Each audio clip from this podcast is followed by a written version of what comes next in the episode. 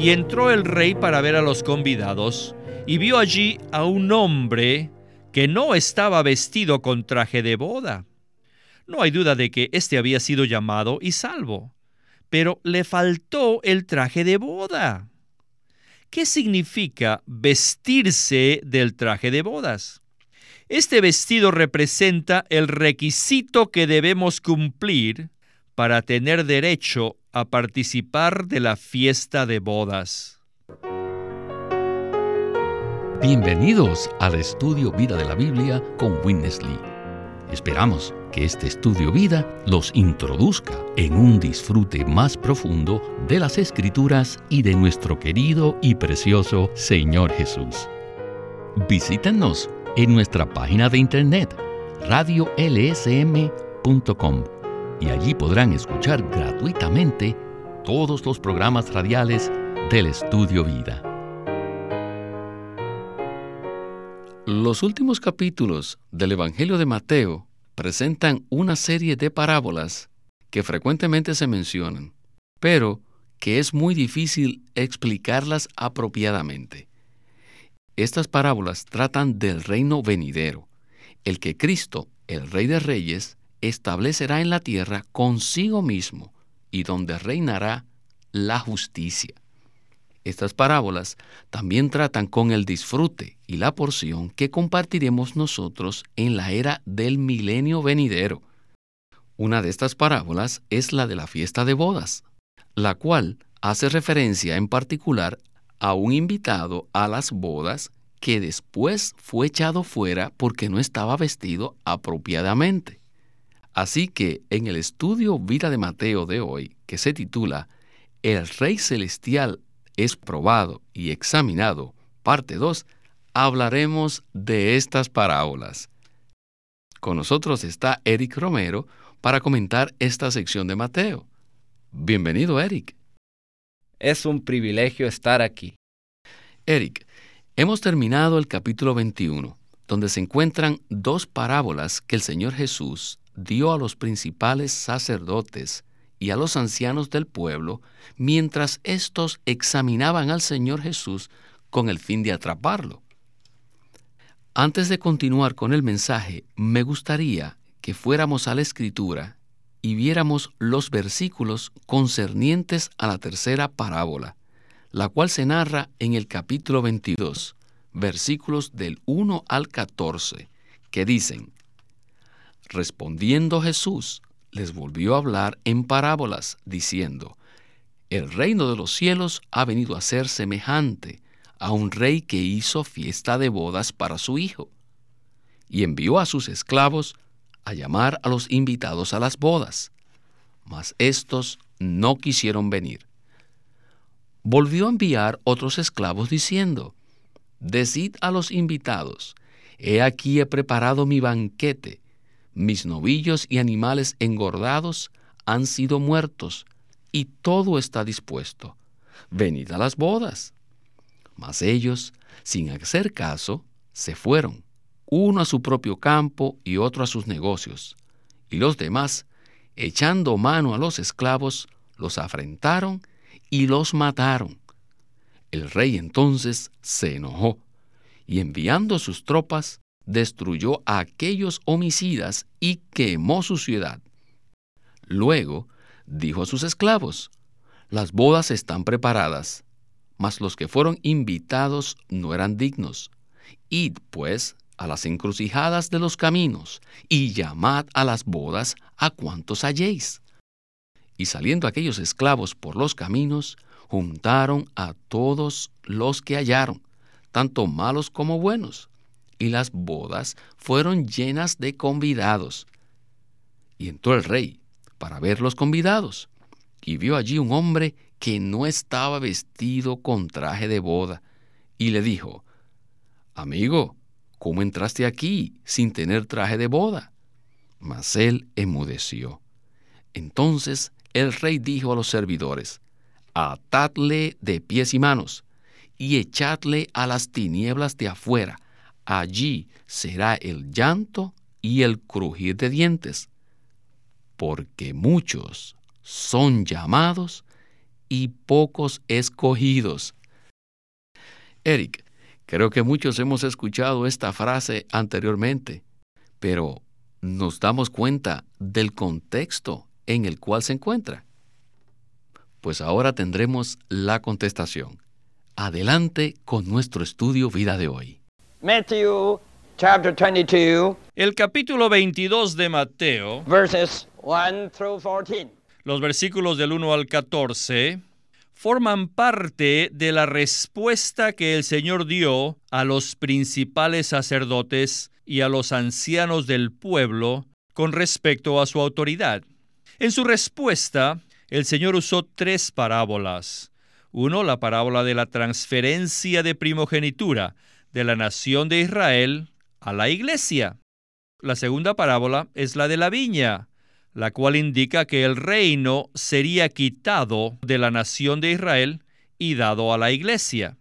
Después de quitarle el reino a una nación, o sea, a Israel, se la daría a otra que sería la iglesia. Y ahora el Señor Jesús continúa con la tercera parábola, que trata desde el lado positivo del reino. Miren, la segunda parábola, la de la viña, se refiere a los tiempos del Antiguo Testamento, en los cuales estaba presente el reino de Dios. Mientras que la tercera parábola, que es la fiesta de las bodas, hace alusión a los tiempos del Nuevo Testamento. La viña principalmente tiene que ver con la labor, o sea, representa la labor que se realiza bajo la ley, así que no tiene nada que ver con el disfrute.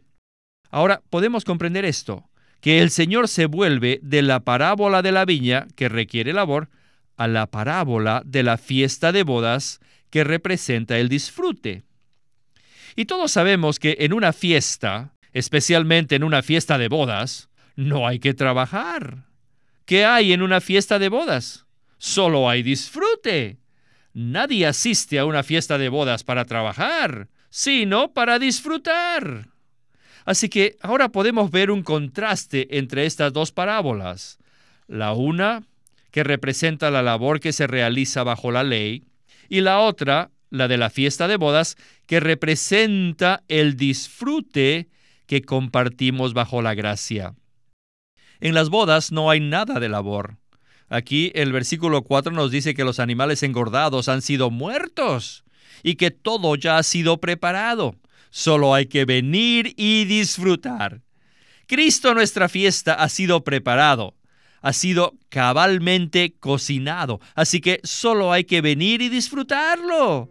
Aquí no estamos trabajando, no estamos laborando, sino estamos disfrutando. Eric, la parábola de la viña es muy diferente a la de la fiesta de bodas. Por ello, me gustaría saber cómo esta parábola tipifica la era antiguo testamentaria, mientras que la de las bodas tipifica la era nuevo testamentaria. Las primeras dos parábolas, hablando doctrinalmente, se refieren al reino de Dios, pero la tercera se refiere al reino de los cielos. El reino de Dios es el reinado general de Dios, desde la eternidad pasada hasta la eternidad futura. Pero el reino de los cielos se refiere específicamente a dos eras.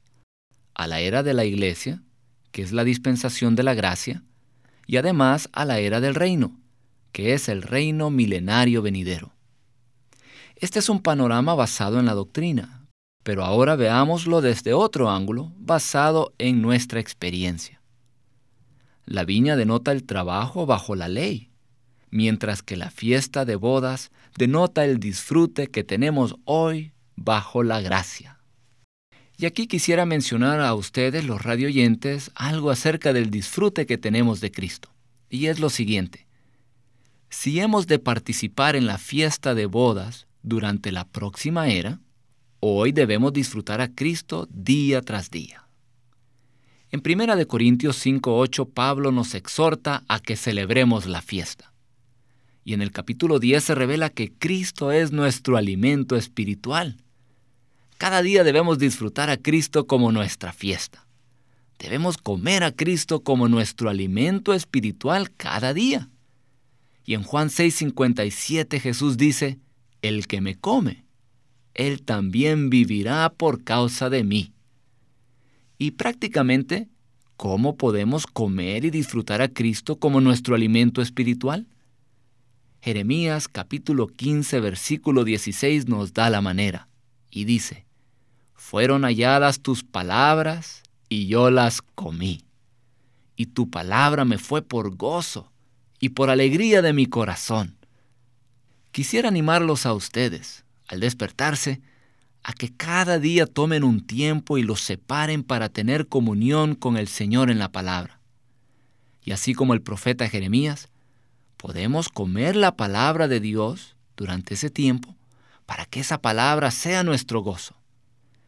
Durante ese tiempo, al leer las palabras de la Biblia, oramos, o sea, conversamos con el Señor usando las mismas palabras que Él habló.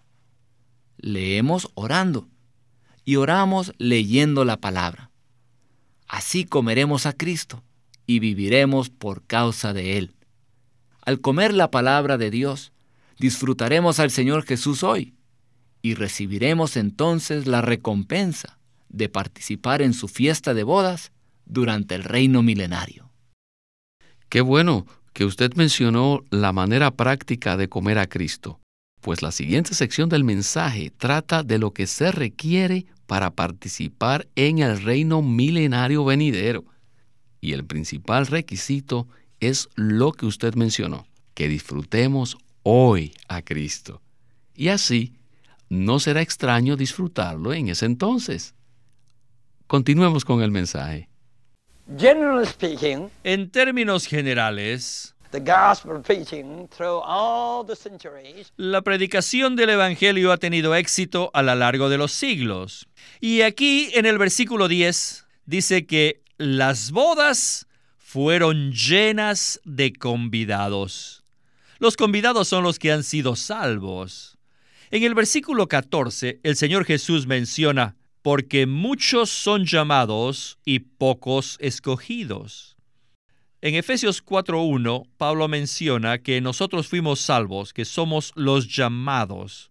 Ser llamados se refiere a que somos salvos y ser escogidos a que recibimos la recompensa. El versículo 11 dice, y entró el rey para ver a los convidados, y vio allí a un hombre que no estaba vestido con traje de boda. No hay duda de que éste había sido llamado y salvo, pero le faltó el traje de boda. ¿Qué significa vestirse del traje de bodas? Este vestido representa el requisito que debemos cumplir para tener derecho a participar de la fiesta de bodas.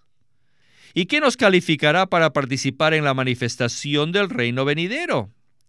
Lo que nos califica es la justicia sobresaliente, la justicia mencionada en el Salmo 45, 13 y 14, donde dice que la princesa, la hija del rey, tiene dos vestidos. Uno corresponde a la justicia objetiva, la cual es la salvación del creyente, y el otro a las acciones justas subjetivas, las cuales son las victorias del creyente. El segundo vestido corresponde a este vestido de bodas mencionado aquí en Mateo 22. Así que nosotros, los creyentes, debemos tener estas dos clases de vestiduras. No hay duda que todos tenemos uno, el que nos califica para ser salvos. Todos hemos sido salvos en Cristo, quien es nuestra justicia. Pero después de recibir a Cristo, debemos vivir por Él, a fin de que Él llegue a ser nuestra justicia subjetiva, interior, en nuestra experiencia. El Cristo que es expresado en nuestro vivir es la realidad del lino blanco, o sea, la segunda vestidura, el traje de bodas que nos hace aptos para participar en la fiesta de bodas. Un día, vaya, el Señor vendrá a ver si tenemos o no tenemos este segundo vestido. Les digo, este requisito de la segunda vestidura es muy estricto y nos exige mucho más que guardar ciertos mandamientos o reglamentos. En efecto, día tras día, debemos vivir a Cristo y expresarle. Eric, este requisito de la segunda vestidura es el que nos califica para recibir la recompensa. Esto hace que sea algo muy crucial para los creyentes. Sí, la Biblia revela que el Señor Jesús, a su venida, celebrará por mil años una fiesta de bodas con su novia. Ese día de bodas durará mil años, pues para el Señor un día es como mil años. La mujer con quien nos casamos es la novia solo por un día, pero después es la esposa.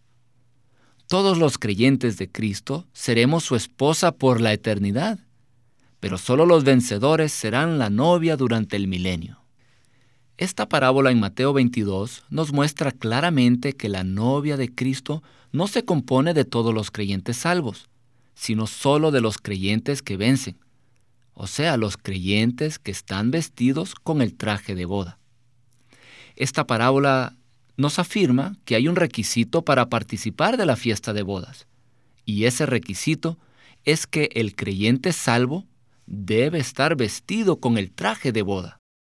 El Salmo 45, versículos 13 y 14 muestra dos vestidos y dice, Toda gloriosa es la hija del rey en su morada, de brocado de oro es su vestido, con vestidos bordados será llevada al rey. Este pasaje muestra que la hija del rey, la cual tipifica la iglesia, tiene dos vestidos, uno brocado de oro y el otro bordado. El primer vestido, de brocado de oro, corresponde a la justicia objetiva, o sea, ser justificados en Cristo, lo cual es la salvación del creyente. El segundo vestido es el traje de boda mencionado en Mateo 22 y se refiere a que ese creyente ha vivido de tal manera que Cristo ha sido expresado como la justicia subjetiva de Él. Estas son las acciones justas subjetivas de ese creyente. De esta manera seremos creyentes vencedores y Cristo será nuestra justicia subjetivo, nuestro traje de boda, el cual nos hará aptos para ser su novia y así participar en la fiesta de bodas del Cordero. Aleluya. En la próxima sección seguiremos con este mismo tema. Adelante con la conclusión del mensaje. Do you live by Christ? ¿Viven ustedes a Cristo? There's no problem about your salvation. En cuanto a su salvación, no hay ningún problema. Ustedes han sido llamados y justificados. Pero ¿qué pasará cuando Él venga? Ustedes saben que cuando venga Él establecerá su tribunal y su fiesta de bodas. Si nosotros creemos la primera parte del Evangelio, tenemos que creer la segunda. La primera parte es lo que nos dijo Martín Lutero. Él nos dijo que Cristo, como nuestra justicia, es quien nos justifica ante Dios. Y esa verdad fue recobrada hace más de 400 años. Pero hoy hemos llegado a comprender algo más. Y esto es la segunda vestidura la que se ve aquí en Mateo. Este es un requisito del reino. Y por eso no crean que es algo insignificante. No, no, no, no. Es algo muy importante. Bueno, el Evangelio de Mateo menciona este asunto de ser castigado dispensacionalmente por no haber vivido una vida vencedora por medio de Cristo, la cual le proporciona al vencedor la participación en el disfrute del reino durante el milenio. Y Mateo menciona este punto varias veces. Veremos más de esto cuando veamos el capítulo 24 y también el 25. Pero hoy día, en términos generales, entre los maestros de teología, o sea, los que enseñan la Biblia, muchos no creen que los creyentes, o sea, los que han sido salvos, puedan ser castigados dispensacionalmente. En 1936 yo escribí un libro titulado El reino de los cielos, y esa fue la primera vez que escribí algo tocante a este tema. En ese libro mencioné que todos los creyentes deben ser vencedores, porque si no, ellos perderán el disfrute del reino milenario y peor todavía, posiblemente serán castigados. Y esto es lo que indica esta parábola del invitado a las bodas. Él no tenía el traje de bodas y fue echado. ¿A dónde? A las tinieblas de afuera. Ser echado a las tinieblas de afuera no quiere decir que se pierda eternamente, no. Eso les pasará a los incrédulos. Pero miren, el Nuevo Testamento revela que una vez que alguien ha sido salvo, es salvo por la eternidad y no puede perecer jamás. Sin embargo, la teoría arminiana enseña que una persona puede ser salva y después puede perder su salvación. Pero esta enseñanza es contraria a las escrituras. En la Biblia vemos que Dios tiene una economía, y según la economía de Dios, aunque no podemos perdernos, Dios puede aplicar un castigo limitado en la siguiente dispensación, porque aun después que seamos resucitados, Dios nos disciplinará. Un día tendremos que estar ante Él para ser juzgados, y por eso debemos estar preparados para cumplir los requisitos. Y el requisito que necesitamos es este. Necesitamos el segundo vestido. Necesitamos el lino blanco. Necesitamos la justicia sobresaliente. Oh Señor, ten misericordia de nosotros. Oh sí, Señor. Amén. Ten misericordia de nosotros. Eric, este mensaje ha sido tan profundo. Lástima que no tenemos el tiempo suficiente para indagar su profundidad. Pero platíquenos más un punto y es este. Una vez que somos salvos, nunca perdemos nuestra salvación con el Señor Jesús.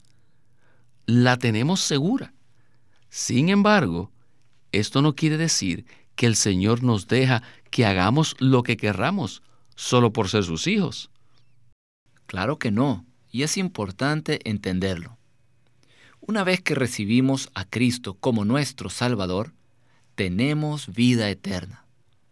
Pero la Biblia también presenta que todo creyente salvo puede recibir recompensa o sufrir pérdida.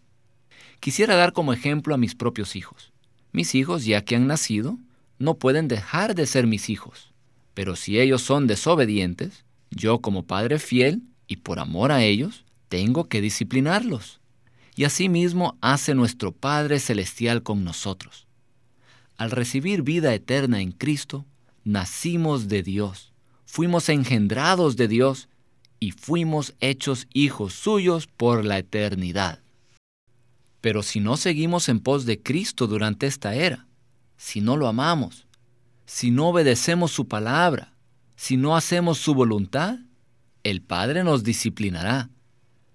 Hebreos 12, versículos 5 al 8 habla de esto, pues dice que si Dios el Padre no nos disciplinara, no seríamos sus hijos, sino bastardos. Sabemos que somos hijos de Dios porque Él nos disciplina.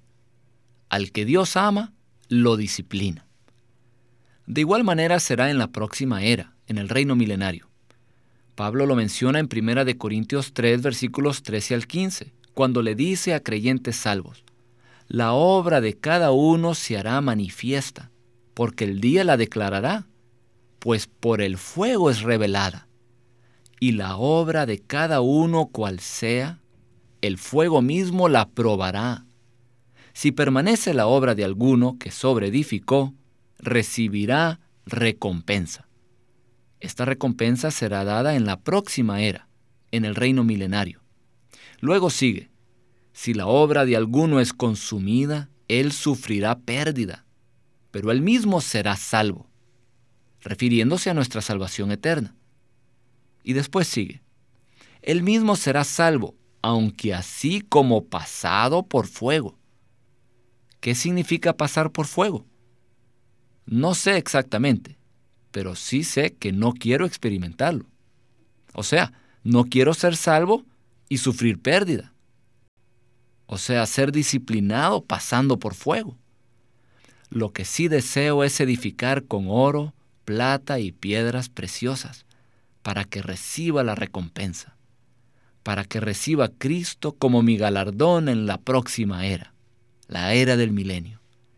Y este debe ser nuestro incentivo, tal como Pablo dice en Filipenses 3:14, prosigo a la meta para alcanzar el premio del llamamiento a lo alto que Dios hace en Cristo Jesús. Cada día debemos proseguir a la meta para alcanzar el premio.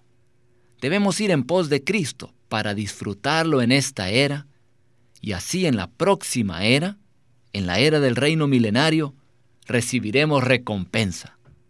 Disfrutemos a Cristo hoy para que seamos la novia durante el reino milenario en la fiesta de bodas. Amén. Bueno, Eric, quisiera también animar a todos nuestros radioescuchas a que nos llamen y así les diremos cómo podrán adquirir el juego completo de los estudios Vida de Mateo. Este estudio Vida de Mateo está compuesto de seis tomos y contiene mucha información más tocante a este asunto tan importante para nosotros, el reino de los cielos. Así que al concluir el programa les estaremos dando nuestros teléfonos, así que tengan listo lápiz y papel para que lo anoten.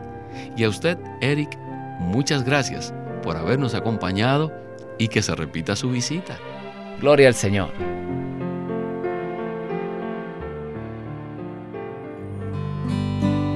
Llámenos a nuestro teléfono gratuito 1-800-810-1149. 1-800-810-1149. Además, si desean, pueden comunicarse con nosotros enviándonos un correo electrónico a estudiovida.lsm.org. Una vez más, estudiovida.lsm.org. Living Stream Ministry es una casa publicadora de los libros de Watchman Nee y Witness Lee. Y queremos decirles que entre ellos hay uno titulado Sentaos, andad y estad firmes, en el cual Watchman Nee abre la epístola a los Efesios exponiendo tres palabras claves, sentarse, andar y estar firmes. Estas palabras presentan la realidad de nuestra vida en Cristo en unión con Él en el más alto cielo y la práctica de cómo esta vida celestial se puede vivir acá en la tierra y nuestra actitud hacia el enemigo de Dios. Y para ser útiles en las manos de Dios, debemos ser equilibrados apropiadamente en cuanto a estos tres puntos de vista, nuestra posición, nuestra vida y la batalla que peleamos. Este libro se titula Sentaos, andad y estad firmes y Living Stream Ministry lo presenta ahora como un libro en audio, Sentaos, andad y estad firmes por Watchman Nee.